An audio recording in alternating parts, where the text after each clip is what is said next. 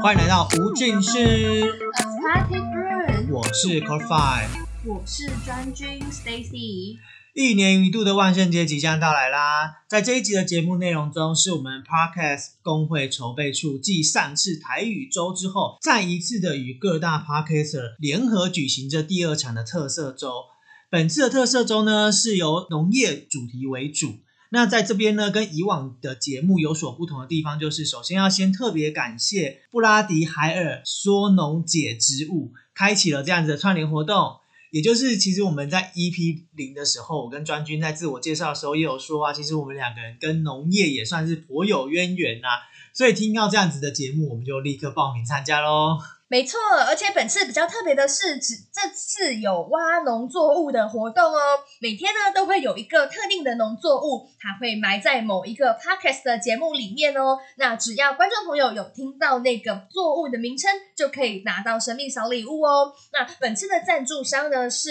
AL 十三精酿啤酒，那他们赞助了我们十四瓶的精酿啤酒，总共有两种口味。一种是二零一九年亚中精酿金牌玫瑰女孩小麦啤酒，以及今年二零二零年世界精酿铜牌桂花狂想曲 IPA 啤酒哦。其实台湾的自酿啤酒商可说是非常的厉害哦。我们如果有机会到一些酒吧有看到他们的啤酒，也应该给他们多多支持啊。但是切记哦，喝酒不开车，开车不喝酒。在这边要跟各位军师说，十月二十九号农作物很可惜不在我们这片农田中。不过不要灰心，赶快去其他的节目收听，寻找神秘的农作物吧。好，那我们准备来进入我们的正题。那其实再过几天呢，就是每年十月三十一号的万圣节啦。所以这次除了蹭一下这个串流的活动之外，我们也没有忘记要跟上时事，走一波。那在一开始要思考农业这个主题的时候呢，我们就在想象能讲的东西，如果都讲的话，发现嗯什么都想说，但是观众未必想听，或许呢也没有办法像其他一起串联活动的 podcaster 一样那么有趣，所以就在要录制节目的这个前两天，我们灵机一动，看看日期，好吧，决定好好的来介绍一下南瓜这个作物吧。没错，就是其实我们真的也是思考了好久。那当时就在想说，嗯，虽然我跟专军对农业这件事情好像都有一些关联，但是录制起来就觉得啊，到底要讲什么东西，就好想讲，然后又很怕没有准备好，所以我们回到我们我们自己节目惯例，就要先跟大家来介绍，就是刚刚专军提到的。离万圣节很近嘛，那我们就来聊聊我们的南瓜。所以我们就先从万圣节的由来开始说起。就是其实很多人都会问说，为什么万圣节都要提那个南瓜灯？其实后来我我找作业之后，我才发现根本就不是提南瓜灯诶。但是我们讲南瓜灯的前提是，其实这些故事都是跟一个叫做 Jack 的人有关，所以其实南瓜灯又叫杰克南瓜灯。像这样子类型的传说，大概有三个，也都是非常接近的。然后重点是主题都是发生在爱尔兰时期。那第一位 Jack 呢，就是有一天他接受到了一个恶魔邀请他喝酒，然后他喝完酒之后他就没有钱付付账嘛，然后他就说服恶魔说，不然你变成酒，你变成钱好了，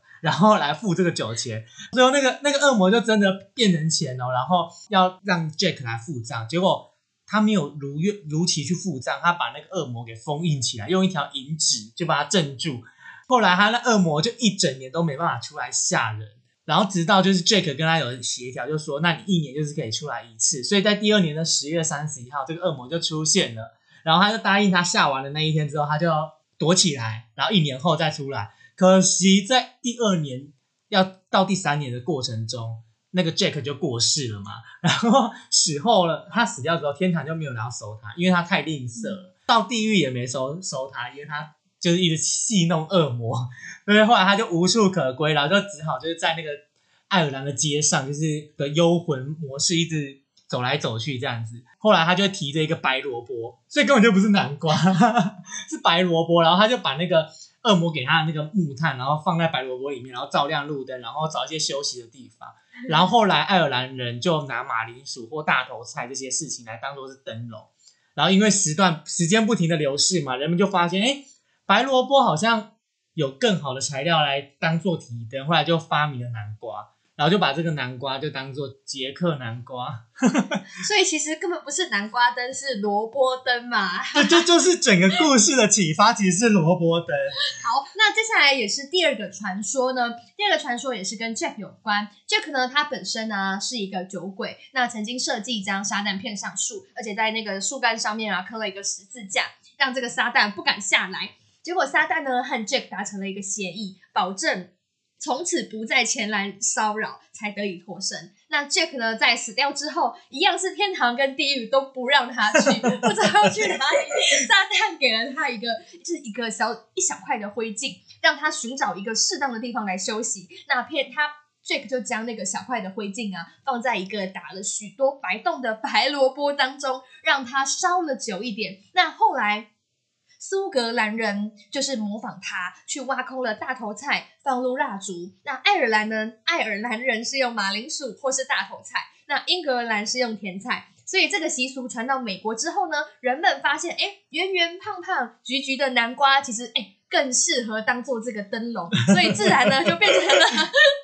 南瓜的天下。南瓜呢也成为了万圣节最应景的道具之一。那黑色呢是传统万圣节的颜色，这可能是因为呢，就是万圣节前后各种传说、各种传统。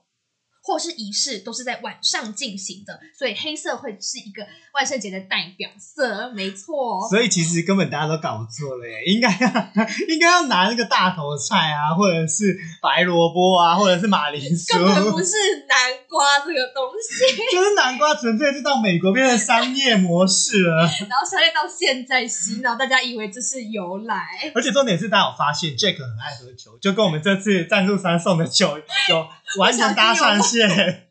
那其实我要再讲转第三个传说，第三个传说也是比较少人听到，但是其实我自己搜寻完功课之后，第三个传说跟就是等于是一跟二的加总。第三个传说是来自于也是古爱尔兰时期，然后他故事一样是讲一个 Jack，他是一个小孩，然后他很爱恶作剧。有一天 Jack 死之后呢，因为做了坏事，然后不能上天堂。然后他就下地狱了，这次可以下地狱了。对他这次下地狱了，终于。然后他在地狱里面，他就冥顽不灵呢，就是冥顽不灵，就是一直在骗恶魔，然后就把恶魔骗上那个树，就像你刚才讲，然后后来他在那个树桩上刻了一个十字架，然后恐吓那些恶魔不敢靠近，然后也下不来。后来 Jack 就跟那些恶魔们就是达成协议，就是把答应恶魔说，那如果就是以后都不会再犯，然后就让 Jack 就是让那恶魔可以有条件的。下来树底下，然后后来那个地狱长知道这件事情之后就很生气，然后就把 Jack 赶出去，就说你也不要在地狱了，你怎么捉弄这些恶魔们？然后后来就给他了一个，就是一样给他一个灰炭，然后后来 Jack 就提着一个那个白萝卜灯游荡在人间，然后遇到人就躲起来。Jack 的这个行为啊，后来得到了一些就是人类的谅解，小孩就在万圣节的时候效仿他，拿着那个那个萝卜灯在路边，然后吓人这样子。后来就是做成南瓜灯啊，就变成就是像刚才讲的，眼镜到美国，重点都是到美国，到美国之后就立刻变成南瓜了。然后因为在爱尔兰时期都是还是用那个什么，就是白萝卜啊来当做对大头菜当做是一个一个灯这样子。好，那其实上面的三种传说啊，都可以知道说，哎。Jack 这个人呢，好像天堂跟地狱都很害怕他的到来，真的，对，就变成华人社会所流传的孤魂野鬼这个形态产生了。那其实，在万圣节很常听到的说，哎，不给糖就捣蛋，其实是源自于欧洲为亡者布施糖果的习俗。那受施者呢，他会替王者去进行一个祈祷。所以在万圣节的时候，店家才会准备着糖果，也算是替这些王者来祈祈祷。哎，很像我们普渡准备那些对 贡品的那个概念。没错。那现今就是这个节日已经变成一个比较欢乐的庆典，但是也并非所有的国家也都有在过万圣节的这个活动哦。所以前情提要，万圣节杰克灯的由来，至于万圣节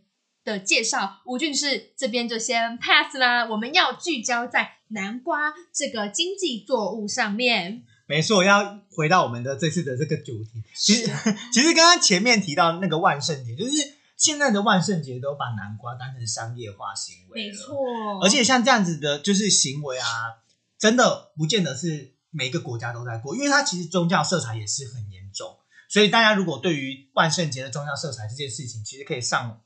就是。Google 一下，因为这个就是万圣节这个东西，如果要介绍起来，就是一大集。然后我们今天的重点是农业南州，瓜对，是农业州，所以呢，就回到这个南瓜上。其实南瓜因为产地不同，然后它就有非常非常多的名称，就是有些人称它叫麦瓜，有人叫番瓜，有些叫锅瓜、金瓜。台湾最常见的就是叫它金瓜，就是金龟啦嘿。然后在台湾一年四季其实都有南瓜吃哦，就是每年盛产的时期大概是在三月到十月。那看是种植什么样的瓜类，因为有一些叫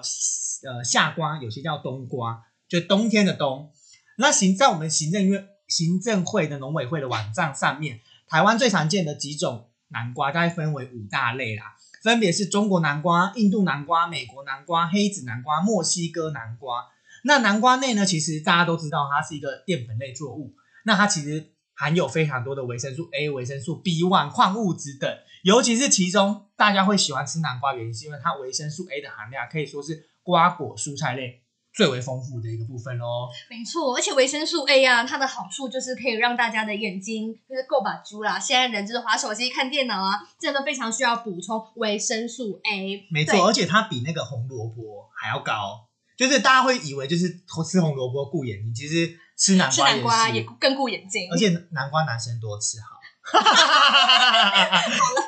那我们就是就是来自行政院农委会的网站上面嘛，那大家一定会非常好奇说，到底这五个作物的区别啊，这五个南瓜的区别到底是什么呢？那我们比较常吃，是因为因为没有图说可以跟大家说明，所以我们就先用简单的方式来大家去。带大家进行一个认知。那首先要讲的是印度南瓜。印度南瓜呢，它的果形比较扁圆，然后果汁也是比较细致，有口感，有粉粉的那种感觉。那中国南瓜呢，它的外形呢稍微偏木瓜形，有球形，有木瓜形，也有纺锤形。它的外形比较多样，而且果汁它非常比起刚才是稍微比较粗一点的，那水分也比较多这样子。然后美国南瓜呢，主要是分为。冬南瓜跟夏南瓜，那冬南瓜呢，它是果实成熟后才可以采收食用，而夏南瓜是以采收这个嫩果为欧美十分普遍重要的鲜食果菜，可以用来做一些沙拉或者是串烧旁边的配菜，都非常的合适。那黑子南瓜呢，它是嫩果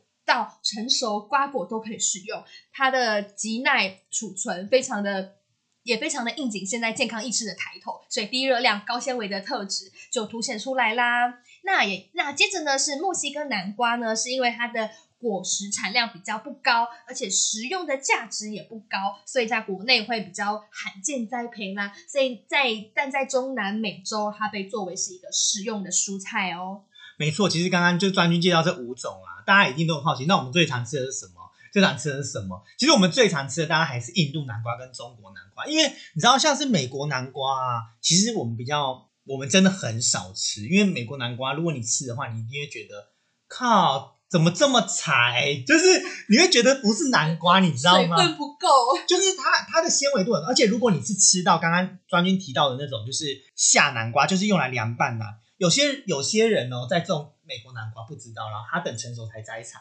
靠，那个完全以为在吃那个菜瓜布，你知道吗？南瓜版的菜瓜布吃的很可怕。那所以其实因为我爸自己本来就，我爸超爱种南瓜，我们家每次都那种囤南瓜囤到很夸张，你知道吗？但是我其实也不知道我爸到底种了什么品种，因为他们在讲的品种其实跟我们在搜寻，就是农委会上面讲的这五种，其实名称是不一样的，但是其实可能是相同的作物，所以呃。很多人其实会觉得南瓜好像种类很多很多很多，但大致上其实还是会被收拢归类在这几个类别里面这样子。那其实像很多就是呃很多很多没有说明清楚的啊，像比如说像南投自己用南投南瓜，或者是比较口感顺畅的，就是比较滑顺的，叫做牛奶南瓜，这些都是透过一些农业嫁接的方式产生的。那其实这些就刚才像刚才讲，它都被南瓜在。这些五种南瓜里面了，对，那其实很多只是也也有可能是一些名词上的称呼比较不相同啦。那南瓜刚刚提到前面它的营养价值其实非常高，而且常吃是有益身体健康之外，其实有几个禁忌大家要注意哦。大家有没有翻翻开过农民历的后面，会很常看到南瓜这个图案，真的。所以今天要跟大家讲，南瓜多吃是好事，但是南瓜有跟有些东西不能一起吃。比如说南瓜配上羊肉，会有腹胀、便秘，然后会有会有发热，就是会觉得好像吃了会烫烫的，对全身发烧发烧，全身感觉火气很大，想骂人的感觉。然后还有南瓜跟菠菜也不要同一起吃，因为会让那个南瓜里面的维生素 C 被破坏。另外，另外有一个很特别的哦，大家一定都不知道，就是南瓜跟地瓜，因为大家会觉得这两个就是都是淀粉类植物啊，一起吃是 OK 的、啊，但 no no no no no，因为南瓜跟地瓜一起吃的时候会引起胀气。哎、这个很重要，因为现在上班族啊，像身为呃 c o f a 还有我，我们很常是自己带便当，然后我确实很常就是会蒸南瓜跟蒸地瓜，同时放在我的便当盒里面，难怪下午时间对，就会胀气啊，然后肚子就会觉得那个不舒服，然后想要拉也拉不出来，对，但是但放屁也放不但其实就是胀气。还有另外就是很常大家会以为养生食材放一起也是一种好的，就好比南瓜跟红枣也不能一起吃，因为它会导致于消化不良，因为它里面的成分问题。所以其实，在食用南瓜，其实还是要多多注意。虽然可以常吃，因为毕竟它是一个富有非常多营养价值的经济作物。没错，那再来啊，相信呢很多观众朋友呢都想要在家中尝试自己种南瓜吧。那我们先来科普一下，南瓜有分夏季跟冬季两种，那是属于比较能够适应温度的作物哦。但是千万不要让它种植在室内，它是很喜欢阳光的作物。所以记得要种在阳台，那大概在每年的春季、秋季进行栽培。那只要在家中的阳台、顶楼就可以进行种植哦。所以在煮南瓜料理的时候啊，可以将籽保存起来，再搭配一些土壤、有机栽培物，还有透气的栽培容器，就可以展开这个有趣的种植活动了哦。那有几个要提醒大家的地方，就是南瓜喜欢比较潮湿的地方，所以可以一天浇两次的水。还有就是千万不要连种，因为太密集的话会让它没有喷痰的空间哦。没错，其实你知道刚刚就是提到南瓜这件事情啊你，很兴奋吗？没有，就是因为我爸就是以前小时候，我爸刚开始种南瓜的时候，我就觉得哇，种南瓜好有趣、啊，然后就看就是看那个南瓜就是在盘整盘整，然后就会看它会开花。然后你知道吗？就是其实其实可以做一件事情，就是如果南瓜开花的话，你可以帮它交配。对，就是你你学农的你一定懂，就是我可以拿那个棉花棒，然后去把那些帮它授粉，对帮它授粉。嗯然后因为你知道小时候就很喜欢干这件事情，就会想帮它授，因为交配。对，因为觉得太有趣了，你知道吗？就是你会觉得你自己是蜜蜂，因为以前都会说蜜蜂跟蝴蝶就是负责授粉，然后就觉得我也是个蜜蜂跟蝴蝶。好奇它们授粉之后会长成什么样子。没错，然后那时候就授粉之后，你就会每天一直关注那些花朵什么时候要凋谢，因为花好像花凋谢的时候，然后那果实就会长出来嘛，然后就看它果实就是小小颗，然后越来越长大，越来越长大，就是很有成就感。对，然后如果你自己是种在家里的话，它南瓜可能就不会像外面那样种植这么大。然后一定要记得，就是要给它一个攀弹的空间，攀藤的空间，就是你可以搭一个小架子，让它攀藤在上面，然后让南瓜垂坠下来，就是拍照很好看。然后你它 你的阳台就瞬间变成就王美强，有没有？就是在植在呃在城市中的植物这样子。所以其实其实这样子的技术是很棒的，而且而且你知道吗？就是刚刚专员有提到嘛，我们的南瓜是在两个，就是在呃夏季跟冬季，其实也是呼应刚刚前面，像美国的南瓜也有分这两季，所以其实要就是也可以跟大家讲哦，就是台湾这边啊，台湾我们本地在春季跟秋季，因为大概都是春季、秋季就已经采收后的这个季节，准备下一季的下一次的栽种的时候，就会举办很多很多类似南瓜的活动。比如说啊，在六月的时候，新北市政府都固定会举办一个大南瓜的比赛。这个大南瓜比赛还有分两种哦，就是一个是看谁的南瓜最大，然后另外一个就是看谁的南瓜最好吃。它的最好吃的意思，它会有五种评分项目去评比，说，哎，谁的南瓜是冠军。据说大南瓜比赛的冠军已经连三冠了，好不好？哦 所以你，所以你在家里种植，努力种植，好不好？你可以成为南瓜大王。对，有机会你也成为大南瓜大王，好不好？那除了刚刚讲到新北市政府有这样的活动之外啊，在苗栗也会举办南瓜节。另外就是十月初的时候，桃园市也有举办万圣南万圣南瓜节的活动，也就是最近。大家可以关注一下桃园的相关资讯。身为桃园人，也是要帮桃园市政府好好宣传一下，推广宣传一下。那如果你有想要了解台湾南瓜产业到底是如何蓬勃发展的，真的可以透过这些活动一窥南瓜的奥秘之处。因为在这么有营养、这么有营养经济价值的南的作物底下，其实台湾真的也是数一数二的厉害了。错。其实很多人呢、都知道说台湾农业技术的发展可以说是哎全世界很厉害、非常优异的嘛。那目前像是南瓜这一类浆果类的作物生产呢、其实目前来讲还是需要靠人力栽培比较多。那这些我们呃比较先进的智慧采收这一类的科技化农业啊，也是现在就是许多农友跟政府在努力研发的地方喽。没错，